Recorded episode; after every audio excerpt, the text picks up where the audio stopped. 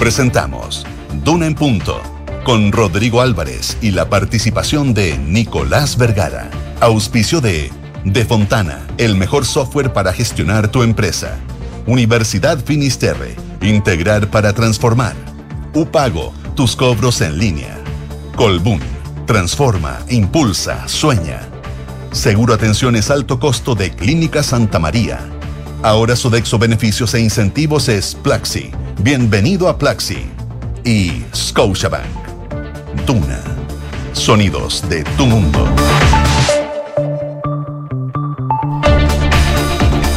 7 de la mañana con un minuto, 7, un minuto. ¿Cómo les va? Muy buenos días. Bienvenidos a esta edición de Una en Punto, jornada de día martes 26 de diciembre del presente año. Está despejado acá en la región metropolitana. La temperatura es bien grata hasta ahora, 14 grados y la máxima sobre los 30 seguramente, em, luego de lo que vivimos, palpamos, sentimos el día de ayer con esta temperatura más alta de los últimos 50 años que se ha registrado para la época de Navidad, para el día de Navidad. 35,7 grados, si no me equivoco, fue la máxima de ayer acá en la región metropolitana y se vienen días complejos desde ese punto de vista de las altas temperaturas también, de la precaución que hay por los incendios forestales. En la región de mm, O'Higgins, en el Maule también habían algunos focos que estaban activos y, mirar también otros focos en, eh, en la región de Valparaíso. Eh, que son unas zonas que seguramente, y lo ha dicho así la autoridad, lo van a pasar más mal de aquí en adelante, sobre todo este verano por las altas temperaturas, por los vientos que corren y porque se ha transformado en una situación muy, muy preocupante el de los incendios forestales. Así le damos la bienvenida a esta edición de Una en Punto. Vamos a estar revisando varios temas políticos, desde cómo se viene la agenda del 2024, cómo se prepara el gobierno en materia de reuniones y eh, ir afianzando no solamente la política de las reformas, de tratar de sacar adelante la reforma y la demanda de la ciudadanía, sino que también establecer mecanismos de, mm, de llegar a acuerdos con la oposición en materia de seguridad, en materia de pensiones, que son reformas que eh, preocupan inquietan al oficialismo. Vamos a estar hablando también de la seguridad y la delincuencia, que es otro de los temas que preocupa, pero sobre todo lo que pasó este fin de semana, una gran cantidad de homicidios a nivel eh, país, entre Arica y la región metropolitana, que dejan eh, varias personas eh, muertas, víctimas fatales, producto del accionar del crimen organizado y el llamado también de parlamentarios a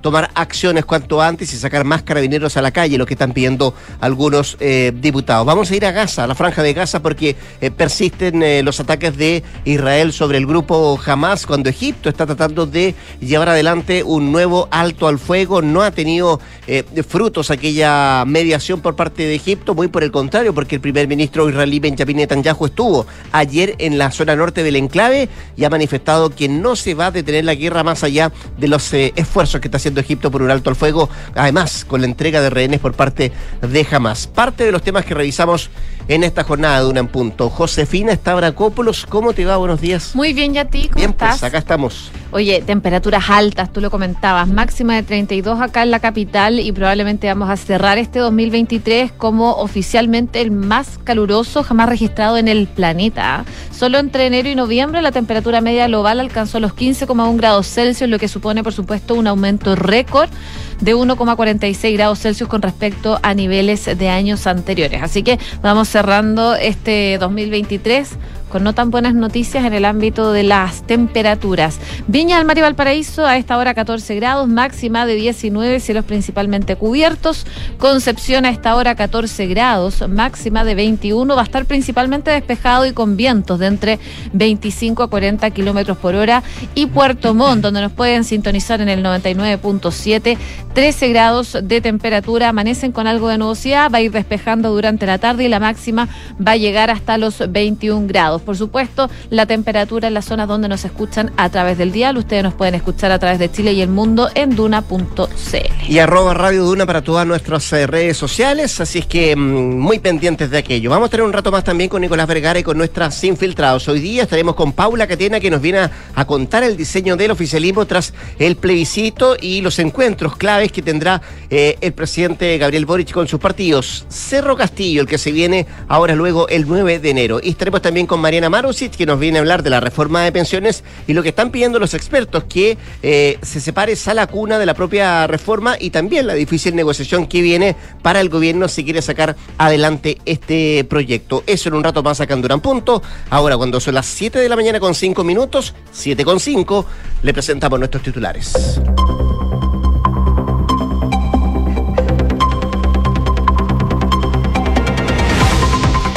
Durante el fin de semana largo se registró una nueva ola de homicidios, registrándose un total de nueve, tres asaltos, balaceras y secuestros. Parlamentarios de diversos sectores pidieron más carabineros en las calles y llegar a grandes acuerdos nacionales en materia de seguridad.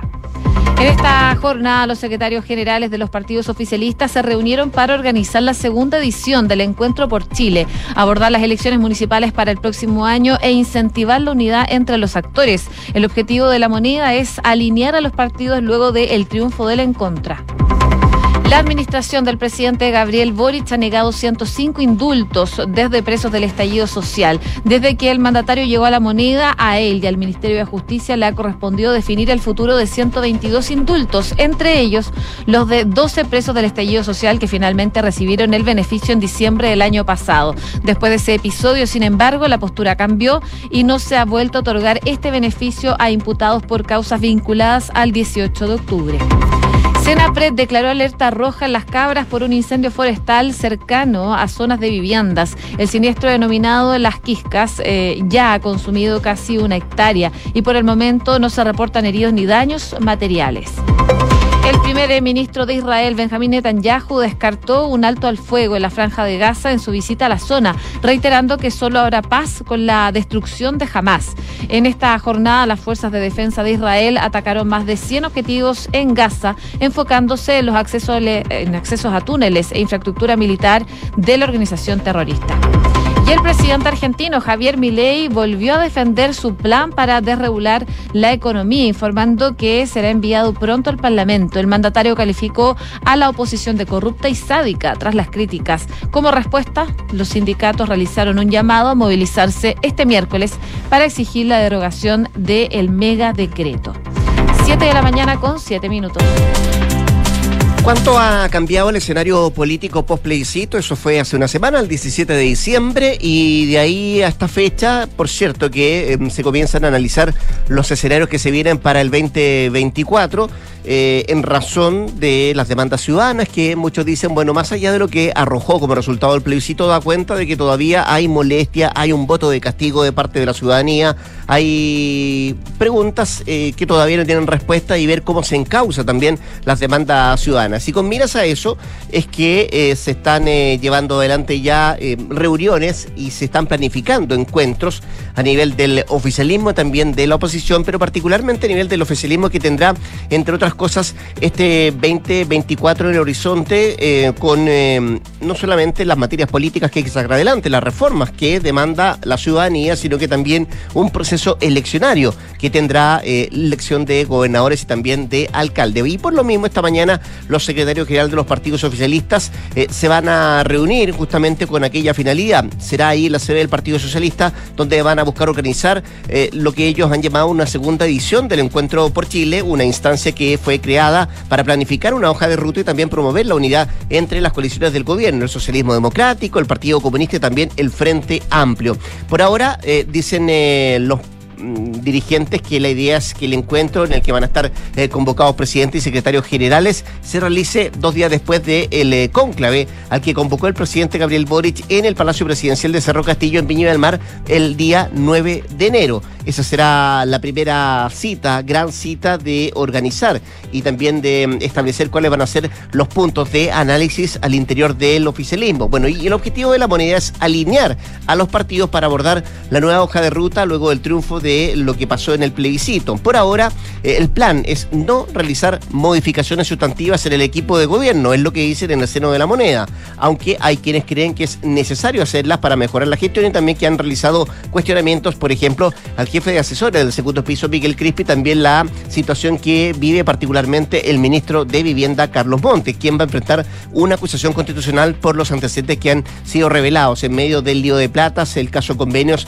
entre el Estado y también diversas fundaciones, sobre todo lo que ha pasado en el norte con Democracia Viva. Será tema también en esta cita conseguir los acuerdos para potenciar las reformas más urgentes del gobierno eh, y ahí se enfocan en pensiones y también el nuevo pacto fiscal y además poner la prioridad en demandas ciudadanas como la seguridad, el empleo, la educación y también vivienda, algo que ha sido definido desde el Ejecutivo como la agenda pro crecimiento. Además, en esta nueva cita de los partidos se está planificado abordar los lineamientos que el gobierno y los em, presentes en el conclave de Cerro Castillo eh, buscan coordinar en esta estrategia para los próximos comicios, ya que los partidos han empezado a definir también candidaturas que deberán competir en las primarias oficialistas. Acá la idea, dicen eh, algunos dirigentes, es presentar candidaturas de terreno con conexión ciudadana y dejando de lado intereses que solo llevan al descrédito de la política. Eso respecto a lo que se viene para este 2024, donde además el oficialismo tiene metas bien definidas y la prioritaria es claramente avanzar fuertemente en una deuda que tiene todo el arco político que tiene que ver con las demandas ciudadanas. Ahí va a estar puesto el foco en estas reuniones que se van a tener de aquí en adelante. Pero hay algunas cosas, José, que podrían mover la aguja, cambiar un poco la aguja o al menos eh, la línea mm, conversación y también la línea de futuro que tienen en el oficialismo con dos cosas principales. El tema de la seguridad, que sigue teniendo nudos, por cierto, que hay algunos proyectos que va a costar sacarlos adelante del Parlamento. Y lo segundo, lo que decíamos, ¿qué va a pasar con algunas figuras que han sido em, cuestionadas, criticadas y sobre todo uno que está viviendo una situación bien compleja, que es la del ministro de Vivienda, Carlos Monte, a propósito de esta acusación constitucional que todavía sigue en curso. Claro, por el caso de convenios, esta acusación constitucional, eh, esto a raíz de las detenciones y también formalizaciones de eh, el exdirector de Democracia Viva, Daniel Andrade, y el ex seremi de Vivienda, Carlos Contreras, que ambos están actualmente en prisión preventiva, y a eso se suman algunas declaraciones que dio a la Fiscalía la ex subsecretaria de Vivienda, Tatiana Rojas, quien decía que ella emitió un informe para el ministro Montes con las irregularidades del caso antes de que este caso finalmente estallara. Bueno, finalmente eh, se presentó esta acusación constitucional con algunos partidos presentes y con el avance de los días. Las expectativas de todas maneras al interior de la oposición de contar con los votos necesarios para avanzar en este nivel se ha ido diluyendo. De hecho, durante la semana pasada, eh, cuando se conformó la comisión eh, revisora, el diputado de Bópoli, Francisco Undurraga, comentaba acá en Duna que su partido decidió no firmar el libelo, pero sí creen que el ministro Montes tiene responsabilidad política en los hechos que acontecieron. Y él aseguraba que la próxima semana, eh, dice, puede que tengamos otras noticias desde la Fiscalía que van a hacer que no solamente democracia, la democracia cristiana o el centro, sino que también parte del mundo liberal o socialdemócrata, que también anunció en algún minuto que veía con buenos ojos esta acusación, la retome. Pero claramente hoy día, dice en este minuto, eh, los votos no están. Recordemos que se requieren 78 votos para aprobar la acusación constitucional en contra del ministro Carlos Monte. Y de hecho hay algunos diputados de esa misma tienda de Bópoli, por ejemplo, como Jorge Guzmán, que dijo que sí apoyaría la acción contra Montes por la convicción de que existen faltas constitucionales. El diputado independiente demócrata Miguel Ángel Calisto decía que él señalaba que creía que no había suficiente agua en la piscina. El diputado de RN, José Miguel Castro, decía que en este momento no se cuentan con los votos, pero cree eh, que la acusación constitucional va y bueno, así eh, los puntos. Actualmente desde, el, desde la oposición principalmente que impulsaron esta ofensiva, están dudando si tienen los votos o no, pero dicen que todo puede pasar independiente de lo que vaya ocurriendo durante los próximos días y novedades que se vayan conociendo del caso Democracia Viva. Así que vamos mirando con atención cómo va avanzando esta acusación constitucional en contra del ministro Carlos Montes. Siete de la mañana con 14 minutos. Estás escuchando Duna en punto. El que recién pasó no fue un fin de semana muy tranquilo en materia de delincuencia, en materia de seguridad. Eh, se elevaron eh, las alertas también porque hubo nueve homicidios por balaceres en fiestas, secuestras y también asaltos entre Arica y la región metropolitana. Hechos de violencia que llevaron a un grupo de parlamentarios a pedir un mayor número de carabineros en las calles y llegar a grandes acuerdos nacionales entre diferentes eh, sectores y actores. Es lo que piden algunos parlamentarios y es que que el penúltimo fin de semana largo del año estuvo marcado por una gran cantidad de homicidios en diferentes puntos del país. En Arica, por ejemplo, hubo un doble asesinato cuando sujetos a bordo de un auto abrieron fuego contra dos personas en plena vía pública. Acá en la región metropolitana también se registraron casos similares. Un hombre fue asesinado en la comuna de San Ramón tras recibir al menos 20 impactos de bala eh, cuando se encontraba al interior de su automóvil. Una mujer también perdió la vida tras recibir balazos en la comuna de Puente Alto. Si bien fue llevada rápidamente a un centro asistencial, murió antes de poder recibir asistencia médica. Son eh, parte de las informaciones que se entregaron de carabineros con estos hechos que se fueron dando durante todo este fin de semana y que han llevado algunos diputados, por ejemplo, como del Partido Amarillo por Chile, eh, Andrés Joanet, a pedirle al gobierno que extreme las medidas y también destaca él que tenemos un déficit de un 40% de carabineros y por ahora eh, destaca que no se tiene la suficiente capacidad para enfrentar el crimen organizado.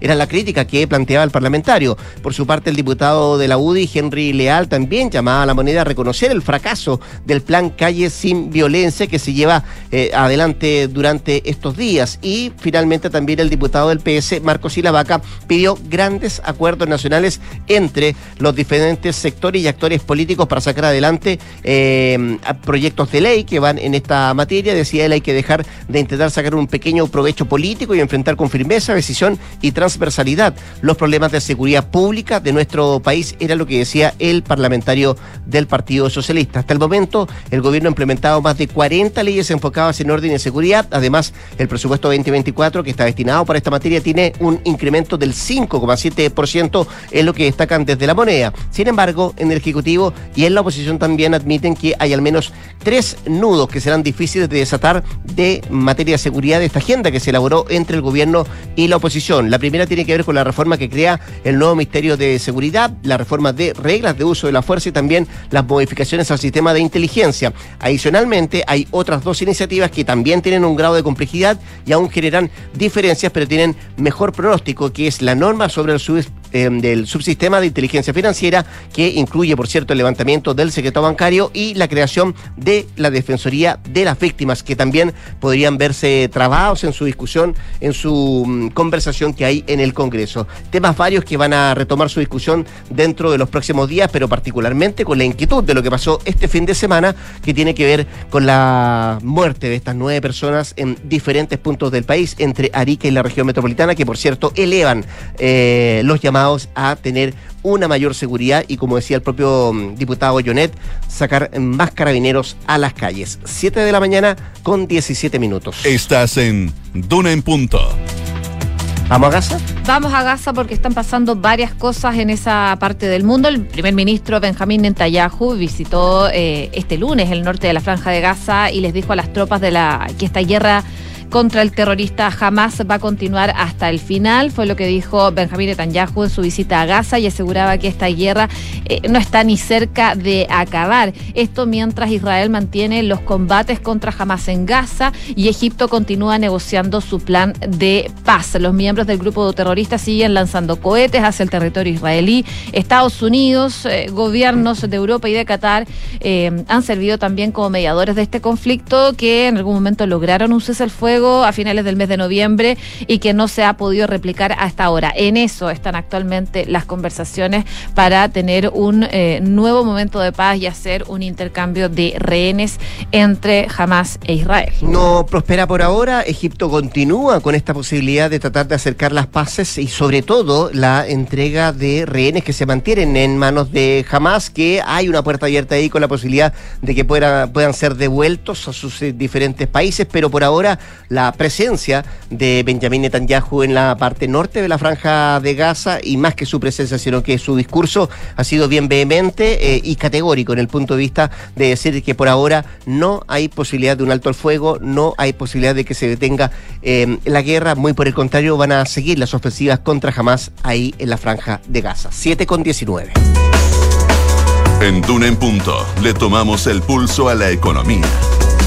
Revisamos indicadores económicos. A esta hora la UEF 36.747 pesos. El dólar 892,71. Y el cobre 3,91 dólares la libra. Aprovechamos también de mirar lo que trae la prensa económica en esta jornada. Mira, Pulso destaca como principal titular más de 6 mil millones de dólares en ingresos por litio. Recibirá Corfo en los próximos tres años. También destaca Pulso. Expertos piden separar de la reforma previsional iniciativa de sala cuna del gobierno. ¿Y que destaca el financiero en esta jornada de martes? Desaladoras proyectan un activo 2024, ocho plantas en desarrollo y otras 17 en etapa preliminar. Parte de los títulos económicos de este martes 26.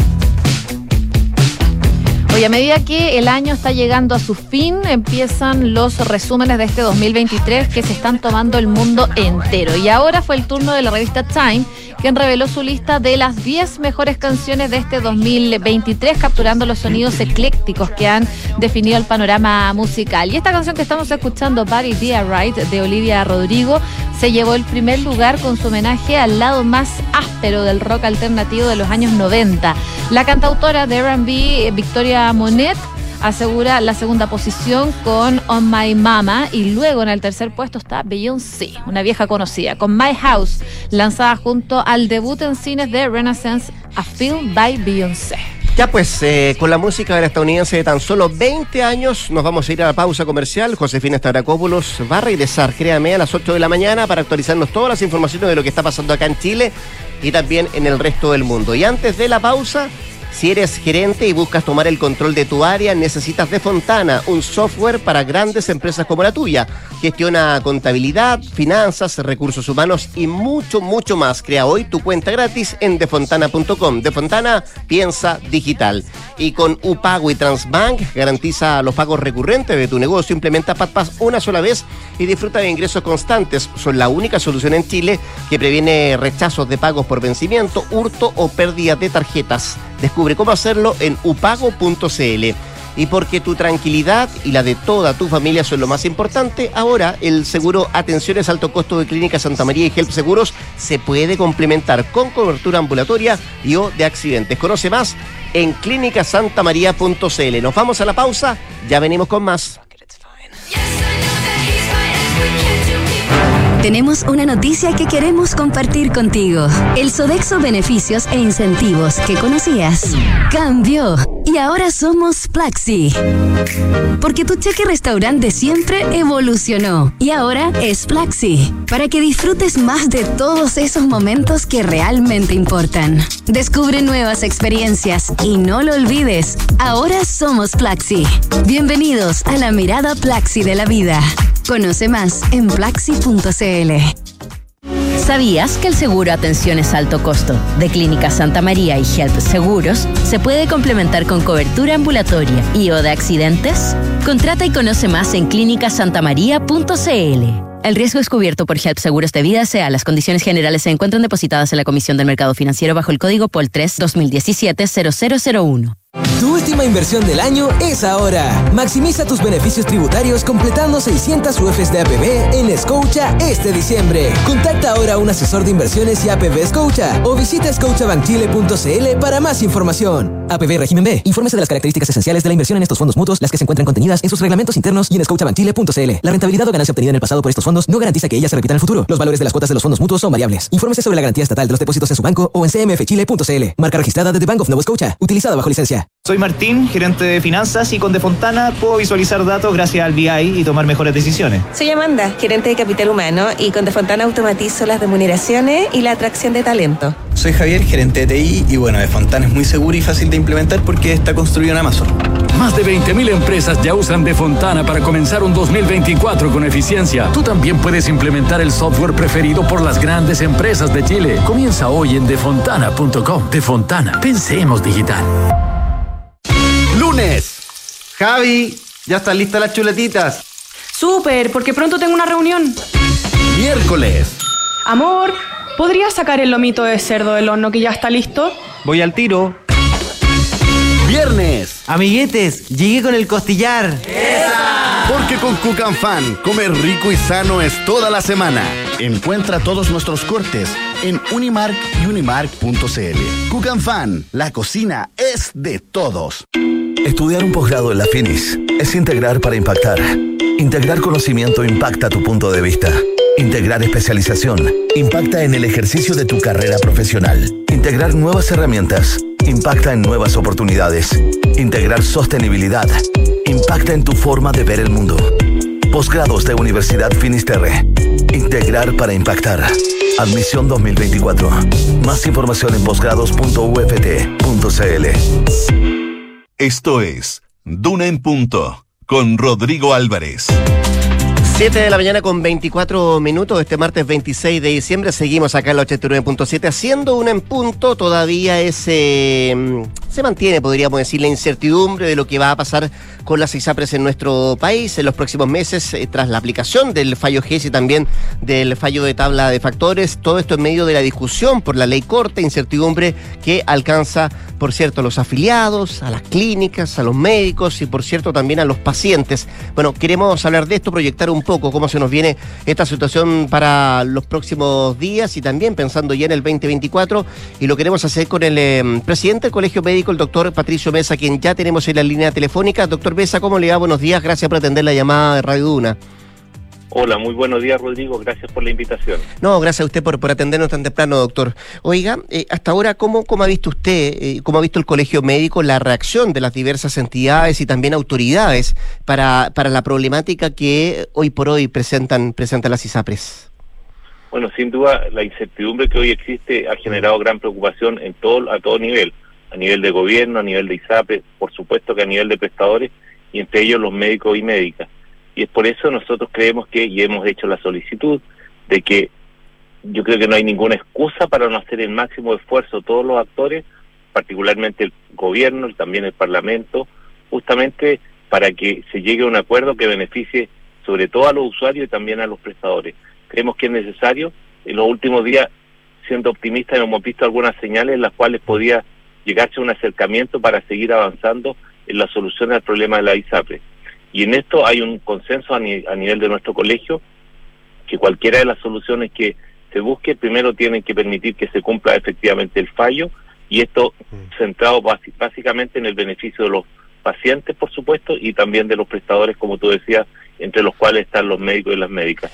Hoy los desafíos que tiene nuestro país desde el punto de vista de salud son enormes y la única forma de poder enfrentarlos adecuadamente es contando con todos los actores funcionando mm. al 100% de sus capacidades, tanto el sector público como el sector privado.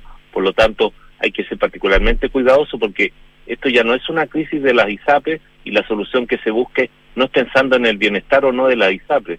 La solución hay que tomarla pensando en el beneficio de los usuarios y también de los prestadores. Sí, una mirada más, más global, más macro, ¿no? A propósito de lo que está pasando. Oiga, doctor, pero, pero usted decía, bueno, hay cosas que se han ido eh, anticipando, hay otras que se han ido desarrollando, y, quería plantearle esto del alza del indicador de costos de la salud, el llamado IXA, este IPC de los costos médicos, porque eh, eso se ha ido adelantando, ha prosperado aquella iniciativa, pero desde las ISAPRES insisten en que este adelanto del IXA no soluciona la crisis sistemática de salud privada en Chile. ¿Usted comparte esa apreciación? O sea, en primer lugar, acá la ISAPE, y también es un gesto que tienen que hacer ella, esto es un, un esfuerzo para que el impacto que la implementación de la ley sea menor a nivel justamente de la aseguradora. Pero tampoco ellos pueden decir de un día para otro, exigir que faltan soluciones, porque ellos son parte del problema. Mm. Ellas no son las víctimas de la situación. Ahora, obviamente, la continuidad de la ISAPE también marca cuáles van a ser los daños que pueda o no tener la comunidad. Por lo tanto, acá la preocupación es cuáles otros esfuerzos se pueden hacer desde este punto de vista. El IXA, el adelantamiento del IXA, es una alternativa y todos lo han dicho, la ministra lo ha dicho en reiteradas oportunidades, el Parlamento también. Esto es para mitigar, mitigar solamente el, impacto que va a tener la implementación de la ley mientras se discuten otro tipo de situaciones, como mm. por ejemplo la discusión al interior de la ley corta, y otro elemento que está en discusión en este momento y esperamos que se llegue a un acuerdo, en qué momento hay que empezar a discutir, todos coincidimos que hay que empezar a discutir una reforma de la salud importante para nuestro país.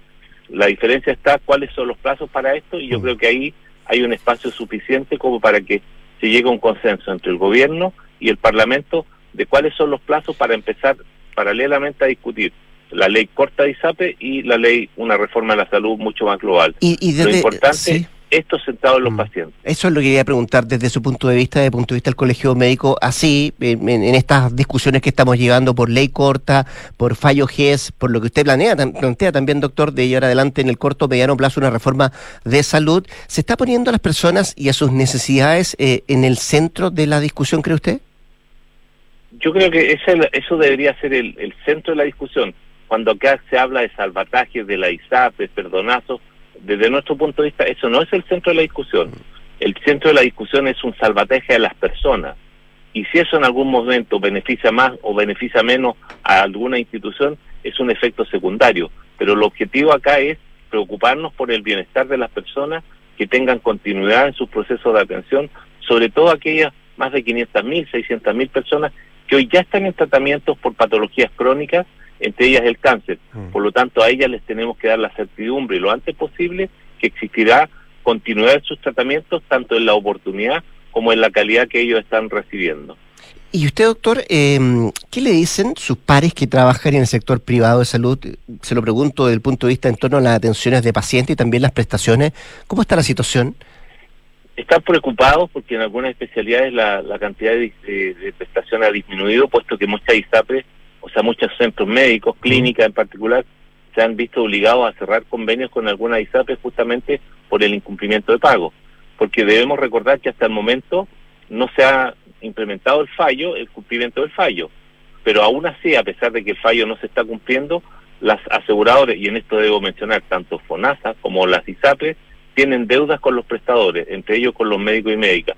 Por lo tanto, el llamado es a estas instituciones que dicen que hay cosas que no que aún no evitan la- el colapso del sistema, pero también ellas son parte del problema y ellos tienen que colaborar poniéndose al día en las cuentas con los prestadores. Eso es tremendamente importante justamente para garantizar la continuidad en el tratamiento de muchos pacientes. O sea, quiero entender que hay pacientes, doctor, que ya están teniendo problemas para acceder a los tratamientos. Así es, puesto que en algunas ISAP, en algunas clínicas ya no reciben bonos de alguna ISAPE, sino que el paciente tiene que documentar directamente el costo de la prestación y después reembolsar en la ISAPE. Eh, a propósito de lo mismo, usted lo mencionó, porque hay centros médicos. A ver, a, a todo este problema de la ISAPRE hay que sumar también las deudas de FONASA con los prestadores, ¿no? Y con los médicos. así es. Y, y las deudas de los centros de atención, las clínicas que, que tienen con todos los funcionarios. ¿Usted maneja alguna cifra respecto a eso? No, no, no me voy a aventurar eso para no cometer el error de equivocarme, pero sin duda estas deudas existen y acá insistimos, el esfuerzo tiene que ser de todos, de las aseguradores, tanto FONASA como ISAPE, ponerse al día con los prestadores y a su vez los prestadores institucionales también hagan un esfuerzo justamente para ponerse al día con sus prestadores individuales, entre ellos, como decía, los médicos y médicas. Hasta ahora, ¿cómo se ha ido desarrollando esto, buscándole la solución, doctor Mesa? Estamos conversando con el presidente del Colegio Médico, Patricio Mesa. Eh, ¿Usted ve que vamos bien encaminados? En algún minuto usted había pedido una mesa que involucrara a todos los sectores y a todos los actores y que la liderara el presidente de la República, Gabriel Boric. Eh, por ahora no ha, no ha habido ese, ese último, esa última petición, pero, pero sí se, va avanzando. ¿Usted ve que vamos por buen camino o ve que esto va, va más lento de lo que uno quisiera? O sea, siempre nos gustaría que fuese más rápido, pero hemos visto que hay voluntad para llegar al acercamiento. Voluntad, por supuesto que desde el Ministerio de Salud y también hay mucha voluntad e interés del Parlamento para llegar a una solución lo antes posible.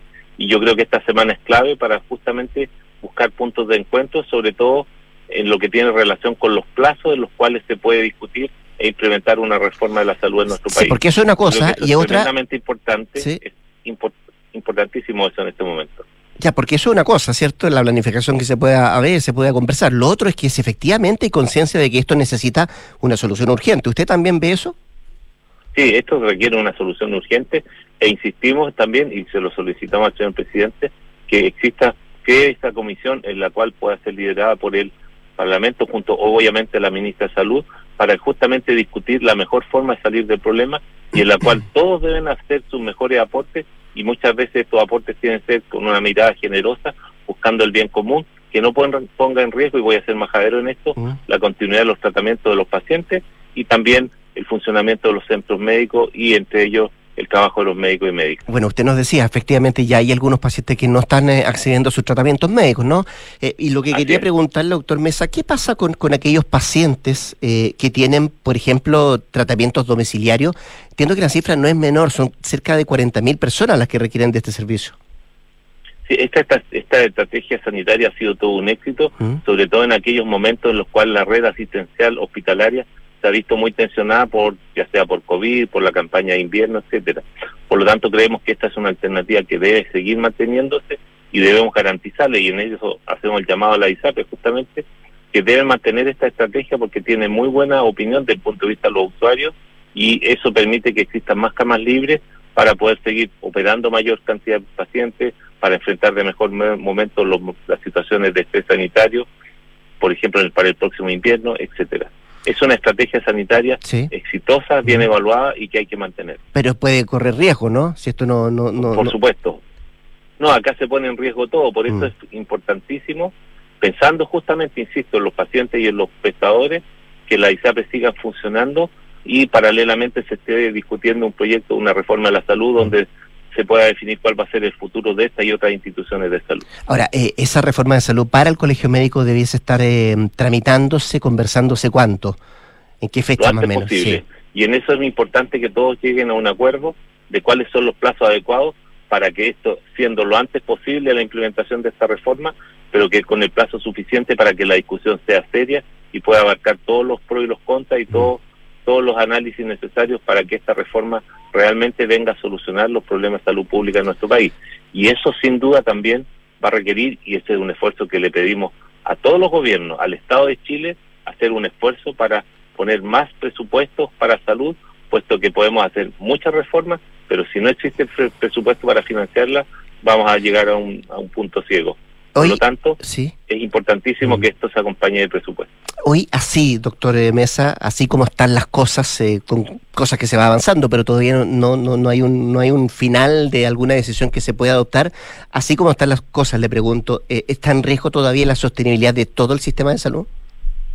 O sea, si cae el sistema privado, sin duda se pone en riesgo el, el- el funcionamiento del sistema público, porque como decía al comienzo, hoy para abordar los desafíos sanitarios que tiene nuestro país, necesitamos el 100% del sistema, tanto público como privado, funcionando al 100%. Y eso, un ejemplo de esto, es que en plena pandemia o en plena campaña de invierno, justamente se pudo dar respuesta de mejor forma de todo el sistema, considerando la integración entre lo público y lo privado. Eso creemos que es absolutamente necesario. Hoy no nos podemos dar el lujo de que perdamos prestadores. Eso no lo podemos permitir. El doctor Patricio Mesa, presidente del Colegio Médico, conversando esta mañana con Duna. Doctor, muchas gracias por su tiempo, que esté muy bien, ¿ah? Muchas gracias a todos ustedes y que el próximo año nos acompañe muy buenas noticias. Ojalá así sea. pues. Que esté muy bien. Buenos días. 7 con 37, casi 38 minutos. Nos vamos a la pausa comercial. En la Finis forman integrando las demandas del nuevo mundo para la era de la inteligencia artificial y la realidad virtual. Desarrollaron una nueva carrera, Ingeniería Civil en Realidad Virtual y Videojuegos de la Facultad de Ingeniería, Universidad Finisterre. Admisión 2024. Colbún transforma la fuerza del agua, del sol y del viento en energía confiable y al alcance de todos, impulsando una transición energética responsable. Y en noticias que alegran el día, queremos compartir que Sodexo Beneficios e Incentivos ahora es Plaxi. Únete a esta evolución porque Plaxi es más que un beneficio de alimentación. Bienvenidos a la mirada Plaxi de la vida.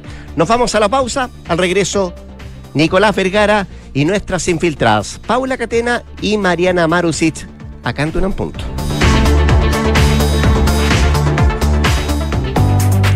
Alianza perfecta para tu negocio con UPago y Transbank. Garantizamos tus pagos recurrentes. Evita las complicaciones por vencimiento, hurto o pérdida de tarjetas y reduce los rechazos. Activa PadPass en línea una sola vez y asegura tus ingresos de forma permanente. Optimiza tu flujo de caja y reduce los impagos. Fortalece las finanzas de tu negocio hoy. Visita upago.cl y pasa al siguiente nivel. En Colbún somos una empresa de origen chileno Transformamos la fuerza del agua, del sol y del viento en energía renovable, eficiente y segura al alcance de todo el país. Impulsamos una transición energética responsable, promoviendo pequeños y grandes cambios junto a clientes, trabajadores y comunidades. Por eso en nuestra central hidroeléctrica Angostura construimos un gran proyecto turístico en el Biobío, el Parque Angostura, que acumula más de un millón de visitas en 10 años. Colbún transforma, impulsa, sueña.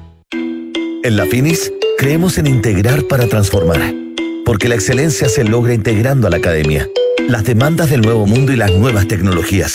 En la Finis desarrollamos una nueva carrera para la era de la inteligencia artificial y la realidad virtual. Ingeniería Civil en Realidad Virtual y Videojuegos de la Facultad de Ingeniería. Universidad Finisterre. Integrar para transformar. Admisión 2024. Infórmate en finisterrae.cl. Enfrentar el cambio climático es tarea de todos. Duna, por un futuro más sostenible. Filetes de salmón. Ese es el primer producto impreso en 3D a escala industrial que desde hace unos meses es posible encontrar en los supermercados de Austria. Esta versión vegana, inspirada en el color, la textura y el sabor del salmón, se está imprimiendo en base a microproteínas de hongos filamentosos desarrollada por startups de ese país europeo.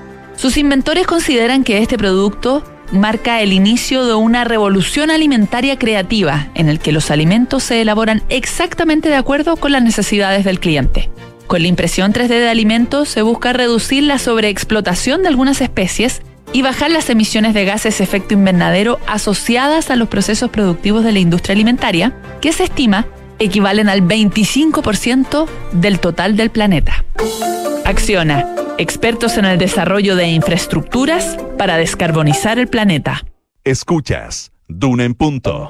Duna 89.7. Son los infiltrados. Los editores de la tercera están en Duna en punto. Junto a Nicolás Vergara a esta hora de la mañana, 7.41. ¿Qué tal, Nicolás? Eh, aquí estamos, pues, pues. eh, no, no nos, no nos eh, derretimos. Estuvimos cerca suerte. del punto de fusión, pero no nos derretimos. Paula Catena, una de nuestras infiltradas a esta hora de la mañana. ¿Cómo te va, Paula? ¿Todo bien? Todo bien, buenos días. Y en el sur del país está Mariana Marusit, y la tenemos en línea telefónica. ¿Qué tal, Mariana? ¿Cómo te va? Todo muy bien, muchas gracias, buenos días. Qué bueno. ¿Y hace calor en el extremo sur también o no? Mira, frío no ha hecho. ¿Ya? Está soleado, ahora eh, no hay nada de viento. Ayer hubo un poco de viento, sí. Ya, pero no como para bañarse en el estrecho, sí. No, no está como para tirarse en el estrecho. Ahora he visto días peores que hay gente en el estrecho, sí. Sí, yo, yo también, por eso preguntaba.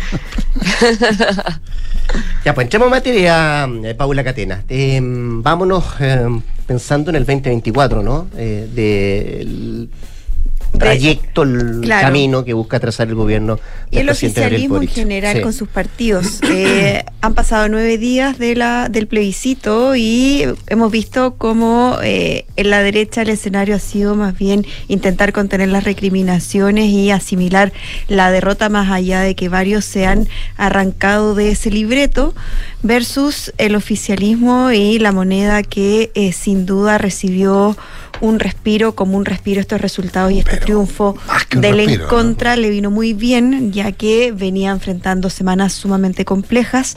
Habíamos visto cómo solo eh, días antes de las elecciones eh, apa- aparecieron nuevos antecedentes del caso entre las fundaciones y las reparticiones del Estado, eh, la presión que aumentaba sobre el ministro de Vivienda, Carlos Montes, que por cierto eh, va a enfrentar un nuevo capítulo a partir de la próxima semana porque ya se presentó la acusación constitucional en su contra en el marco de este mismo caso. Y sin duda el- los resultados del referéndum le vinieron muy bien al gobierno y al oficialismo y así lo reconocen en privado. Pero eh, todos saben que estos resultados, y al menos así lo transmiten, pueden ser eh, momentáneos, pueden ser un respiro solo por unos días y por lo mismo también eh, la moneda y los partidos de gobierno están trabajando en un diseño y cómo eh, darle continuidad a la agenda del gobierno. Vieron una oportunidad, vimos cómo tras las elecciones, el discurso del presidente Gabriel Boric fue de convocar a los acuerdos. Hicieron una propuesta o una o un refresh a esta propuesta de la reforma de pensiones que no tuvo eh, buena cabida en la mayoría de los partidos de la oposición, pero eh, aún así el llamado está sobre la mesa y también esta idea de avanzar en el pacto fiscal que son eh, materias o los do- las dos principales materias en que al Ejecutivo le interesa trazar su hoja de ruta y por ahí va el camino trazado, más allá también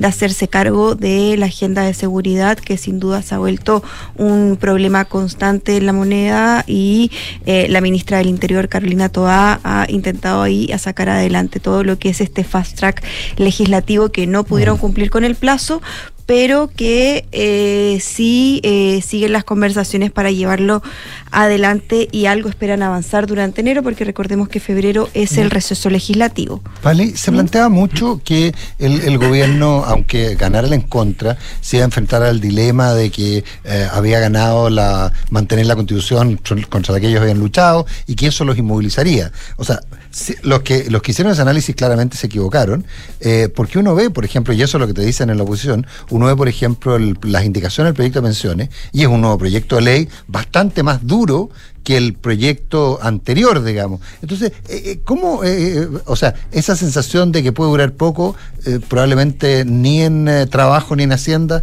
está muy instalada, parece, ¿o no?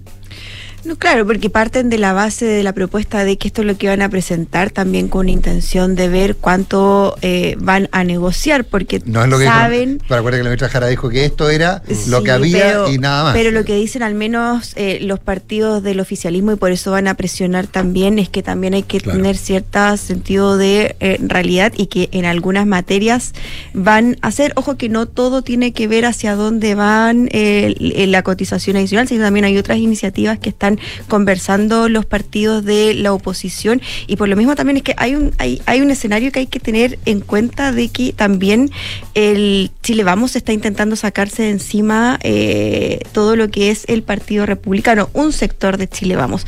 Y dentro Claro. de despejarse un poco de eh, los republicanos está esta idea de también sentarse a negociar con el gobierno. Entonces también hay que va a depender un poco de cómo evolucione también eh, los partidos de derecha respecto eh, de el diálogo que van a sostener con el ejecutivo tras un fracaso electoral que ellos todavía están a- asimilando y viendo cómo eh, reconfigurarse también. Y en ese contexto también eh, en, en el, en el ejecutivo y los partidos de gobierno reconocen que en este momento tienen cierto alivio, pero eso va a depender de, también de cómo se comporte la oposición, porque no van a poder estar constantemente en este tira y afloja. Y en este escenario es que eh, el oficialismo va a tener dos encuentros. El primero va a ser el día 9 de enero, que va a ser en Cerro Castillo, y ahí ese lo convoca la moneda y van los partidos del oficialismo. Y un segundo encuentro que es dos días después, el 11 de enero, que eh, convoca solo a la alianza de gobierno, a los presidentes de partido, los jefes de bancada, que todavía es un lugar por definir y va a ser una segunda cita que es de continuidad a lo que hicieron en octubre eh, del año eh, pasado, que da, o sea, de este año digo, que da cuenta para fortalecer la alianza de gobierno. Con otro ánimo, ¿no? Claro, con otro ánimo y que ahí los temas va a ser cómo aterrizan lo que plantea el gobierno, que va en esta línea de sacar adelante, va a ser en esta línea de sacar adelante la reforma eh, de pensiones, el pacto fiscal, y también con un desafío por delante que tiene que ver con las elecciones municipales. Y todo esto va a tener el paraguas de que finalmente qué es lo que va a hacer el Ejecutivo. ¿Se acuerdan que si es que ganaba el a favor iba a ser mucho mayor la presión respecto de un ajuste en los equipos? Tras el triunfo del en contra, hemos visto como en dos oportunidades el presidente Gabriel Boric ha dicho que no pretende hacer cambios en su eh, ha blindado gabinete, así es, pero en los partidos de gobierno la visión que tienen es distinta y creen que eh, dado que este es un nuevo tiempo para el gobierno se requiere también un ajuste en las piezas. Esta presión sobre todo viene del socialismo democrático. Eh, hemos escu- escuchado la semana pasada la eh, presidenta del Partido Socialista, Paulina Bodanovich, que apuntaba a- en esa línea y sobre todo al jefe del segundo piso, eh, Miguel Crispi, respecto de que hace compleja su continuidad en el entendido de que eh, está llevándose adelante esta investigación eh, del Ministerio Público eh, respecto de estos convenios, estos cuestionados convenios, en donde el cuando se enteró el gobierno respecto del primer caso Democracia Viva ha tenido dando explicaciones al Ejecutivo más de una oportunidad. Entonces creen que además van a seguir saliendo nuevos antecedentes y si nuevamente salpican a Crispi y además que está la acusación constitucional contra Montes que está en camino, eh, creen que el escenario va a ser complejo y va a ser eh, difícil soslayar un nuevo ajuste en los equipos. Hay otros que son de la tesis de apretar los dientes y esperar hasta marzo y ver ahí con ya con un mes que es mucho más complicado y que se reanuda y se activa nuevamente el país, dicen algunos, porque ahora están en una especie de stand-by debido a las vacaciones.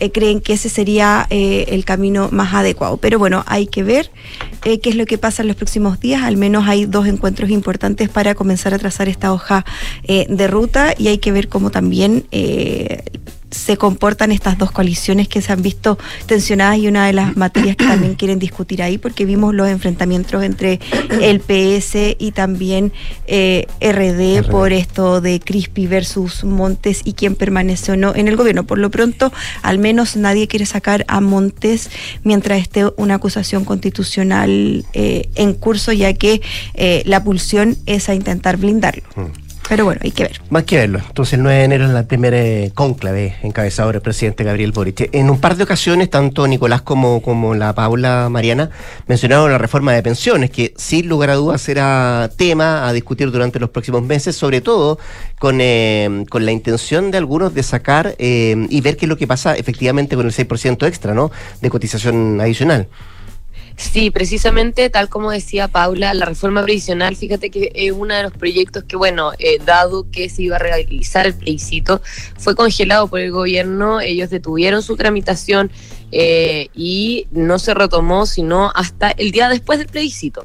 Entonces, la semana pasada se reactivó el proyecto el gobierno anunció primero que iba a ingresar indicaciones, luego las ingresó finalmente, y una de las novedades que vienen en estas indicaciones es que el gobierno del 6% de cotización adicional de cargo del empleador que siempre ha propuesto para el proyecto, ahora propuso una distribución distinta donde pretende destinar un punto porcentual para financiar la compensación por diferencias en expectativas de vida para las mujeres y el futuro beneficio de esa lacuna. Eh, esto de Saracuna es lo nuevo en realidad. El otro, eh, el, otro ya se había hablado, eh, pero que se incluya en la reforma previsional una iniciativa de Saracuna no era algo que estuviera al, menos como en, los planes de nadie. Y la verdad es que lo, lo, que propone el gobierno es que se cambia el código del trabajo y ya no, ya no se necesita que haya una empresa de 20 mujeres o más para que eh, exista salacuna, el derecho a salacuna, sino que habla de el derecho que este derecho va a ser para la persona trabajadora, o sea que puede ser para hombre o mujer y no se requiere tampoco un mínimo de personas para que eh, las empresas tengan que disponer de una sala cuna.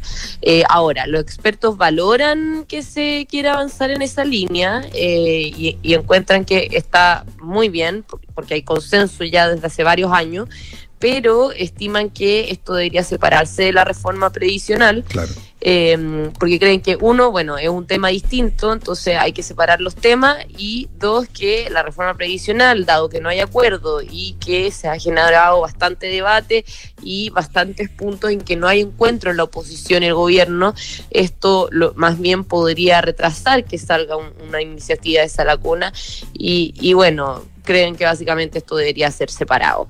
Eh, respecto del financiamiento, que es con cotización de, de, las personas, de los trabajadores en el fondo, eh, ahí hay una parte que hay algunos expertos que estiman que está bien y otros creen que en realidad debería ser o con impuestos generales o con cargo a otro tipo de cotización para que no se genere, o sea, por ejemplo, disminuir la cotización por cesantía y ese diferencial aportarlo para esto, para que no se, se, genere un desincentivo en el fondo a la contratación también eh, de, mujeres o, qué sé yo.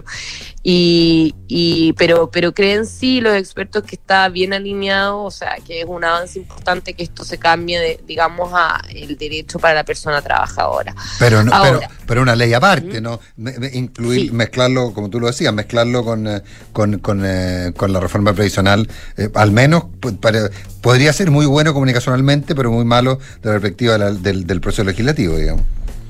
Sí, efectivamente hay un poco de consenso en que esto debería eh, separarse, pero, pero, pero bueno, el gobierno todavía no ha dado ningún tipo de señal de que vaya a, modificar algo en algún sentido, digamos, porque esto está recién ingresado y en enero recién debería empezar a, a discutirse en particular el proyecto en la Comisión de Trabajo de la Cámara de Diputados. Eh, debería retomarse la tramitación, digamos, ahí. Y, y bueno, el gobierno va a tener que empezar a, tratar de llegar a algún tipo de acuerdo también con el centro político, porque hoy no tiene el apoyo, bueno, obviamente de Chile Vamos no lo tiene y han hecho, hecho declaraciones que han sido eh, bastante críticas de las indicaciones que ingresó el gobierno, donde se ve bastante difícil poder alcanzar un acuerdo tal como están las posiciones hoy en día. Eh, desde el centro político, eh, si bien algunos fueron más duros que otros, de todas maneras se ve que hay alguna disposición a llegar a un acuerdo, pero que, que, que sea con un 3% a cuentas individuales, de todas maneras. Eh, entonces el gobierno va a tener que ceder si es que quiere poder aprobar su proyecto en el Congreso. Ahí, por ejemplo, desde, desde el ámbito de, de demócratas y la DC, ellos han dicho que esperan que la cotización se distribuya en un 3% a cuentas individuales al menos. Entonces, eso es probablemente lo que el gobierno ahora va a tener que ir a negociar y que sí- Mariana. sigue siendo el principal nudo. Mariana, y en términos de, de- de- de esta cotización individual, eh, ¿qué ¿se aclaró exactamente, eh, porque no, no- no he visto las indicaciones, ¿se aclaró exactamente qué es lo que era? Si era a una cuenta de capitalización individual o de nuevo era una forma de cuenta nacional? Ah, lo del 2%, dices tú. Sí. Eh, no, eso ahí dice que se, se destina a la cuenta individual, pero el 2% no va íntegro. A algunas personas les va a llegar más que a otras en la cuenta individual porque se deposita del 2% que uno cotiza, el 70% de ese total Va. se deposita de forma directa en la cuenta individual y lo restante Pero en una cuenta individual distinta a la cuenta de la AFP. Habla de cuenta individual, pero habría que ver el detalle si es, si es distinta o no. Yo tengo entendida que debería ser la misma. Eh, bueno, pero, pero, tendría- acuérdate que también desaparecen las administradoras de fondos de pensiones de- como está Sí. planteado, digamos. Entonces, Sí, sí, sí. porque básicamente más que indicaciones, estamos hablando de una nueva reforma. Sí, es una nueva reforma en realidad. O sea, hay, hay varias cosas que se mantienen, pero una y parte importante de las cosas que se habían planteado en un inicio cambian bastante. Y, y- la verdad es que, bueno, se mantienen un poco los principios, eh, pero, pero cambian en el detalle varias cosas. Eh, y, y uno de los temas que sí se dio bastante el gobierno en temas de principios al menos, en que ya no se deroga el DL 3500. Entonces por eso mismo también parece también un proyecto, un proyecto nuevo, más que cambios a lo que ya se había ingresado en particular. Ya, pues vamos a ver qué pasa. Pero por ahora no hay ánimo en el gobierno, ¿no? De separarlo. No, por ahora no hay ánimo en el gobierno de separar, dices tú, la pensión garantizada Sí. universal del resto del proyecto. Sí. No, porque eh, eso es lo que ha pedido Chile Vamos históricamente, pero la verdad es que se ve difícil que el gobierno pueda ceder algo así, salvo que vea que no se va a proye- a aprobar ya su proyecto de reforma previsional. Bien, pues Mariana Marusic, Paula Catena, nuestras infiltradas este martes 26 de diciembre. Muchas gracias a ambas, que estén muy bien. Buenos días. Igualmente, buen día. Gracias, Nicolás. Nos vemos. Vienen noticias con Josefina hasta ahora Copos. Cuídate del calor. y después de eso hablemos en off acá en el 89.7. Quédese, quédese, Canduna. Buenos días. Buenos días. Estudiar un posgrado en la FINI